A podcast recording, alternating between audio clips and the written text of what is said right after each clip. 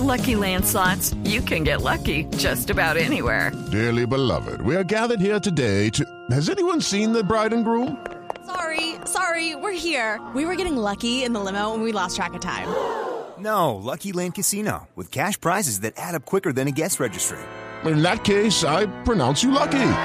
Play for free at LuckyLandSlots.com. Daily bonuses are waiting. No purchase necessary. Void where prohibited by law. 18 plus. Terms and conditions apply. See website for details.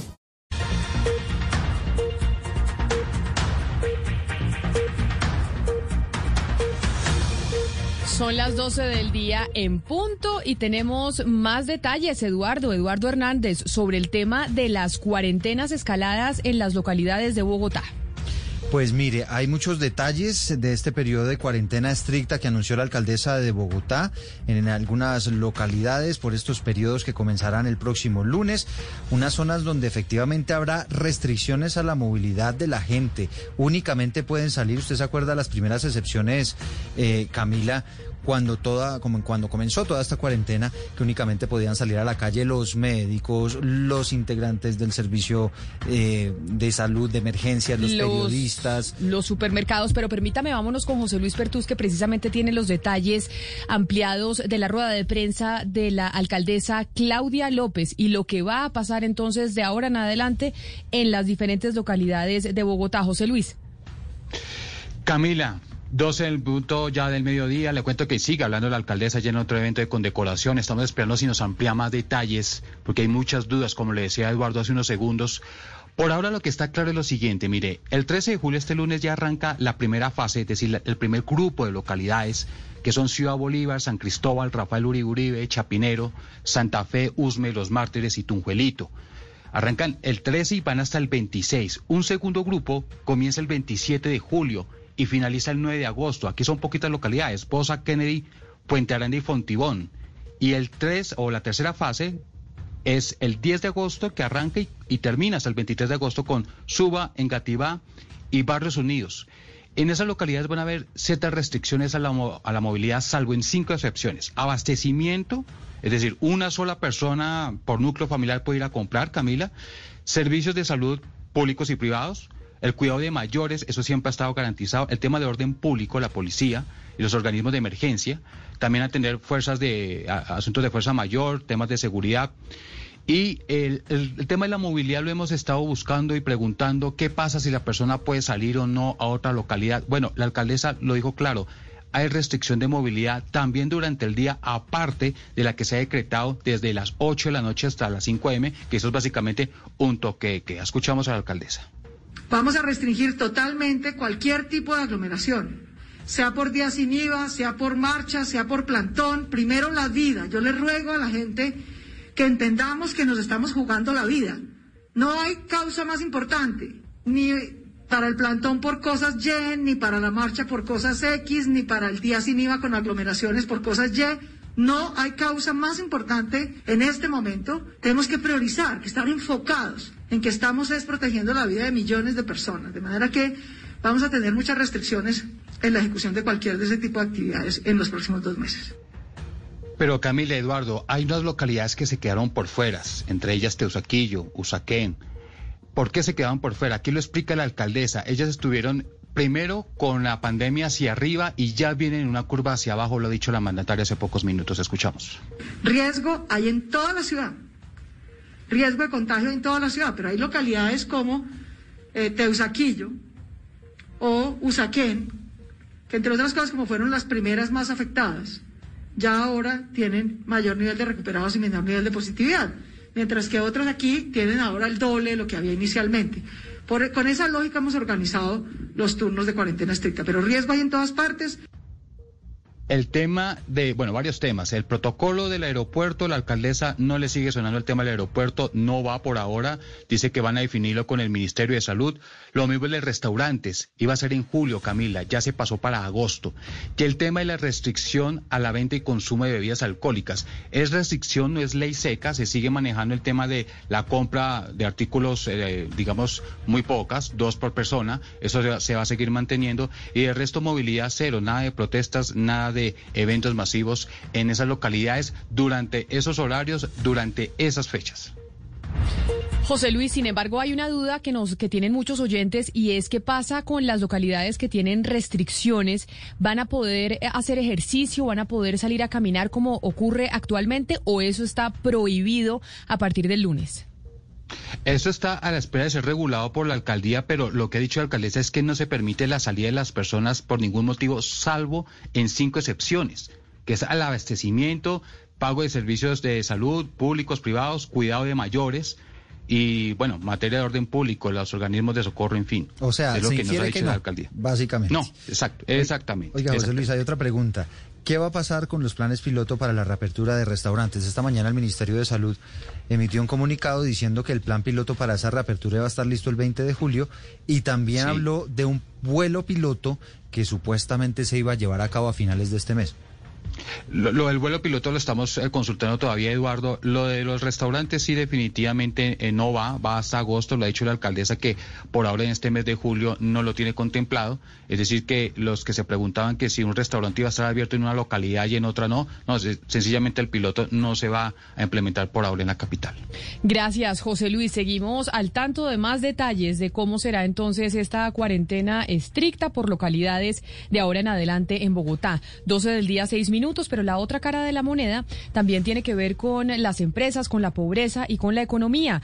Porque Marcela Peña, de acuerdo con lo que dijo la CEPAL, América Latina va a tener este año la peor contracción económica del último siglo, pero además con 230 millones de pobres y con el cierre total de 3 millones de empresas.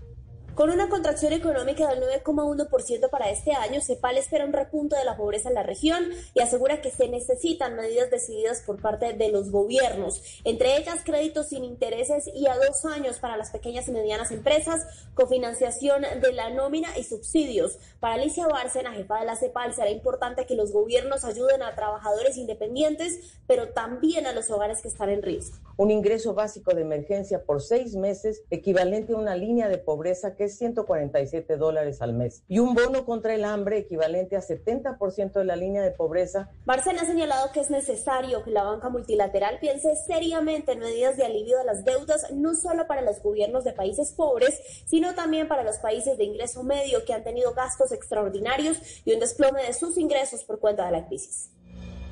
Y a las 12 del día, 8 minutos, hablamos de noticias en el departamento del Meta. Más adelante les tendremos la historia muy triste que ocurrió hace tan solo minutos. Lamentablemente, un campesino del municipio de La Macarena perdió sus piernas porque pisó una mina antipersonal. Está siendo trasladado a Villavicencio.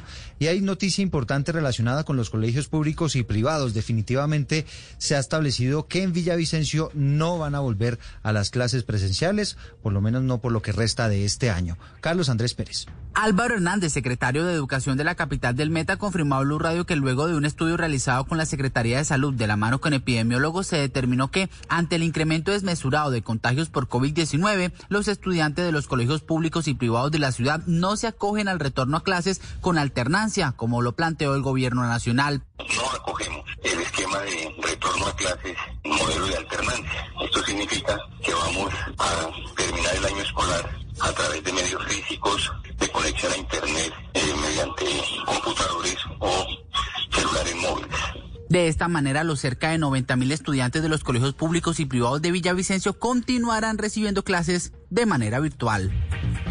12 del día, 9 minutos y ahora del Meta nos vamos para Barranquilla porque las notarías también están afectadas por el desbordado número de, de fallecimientos en esa ciudad por cuenta de la pandemia. Solo en una de ellas recibieron más de 800 actas de defunción. Ingel de la Rosa.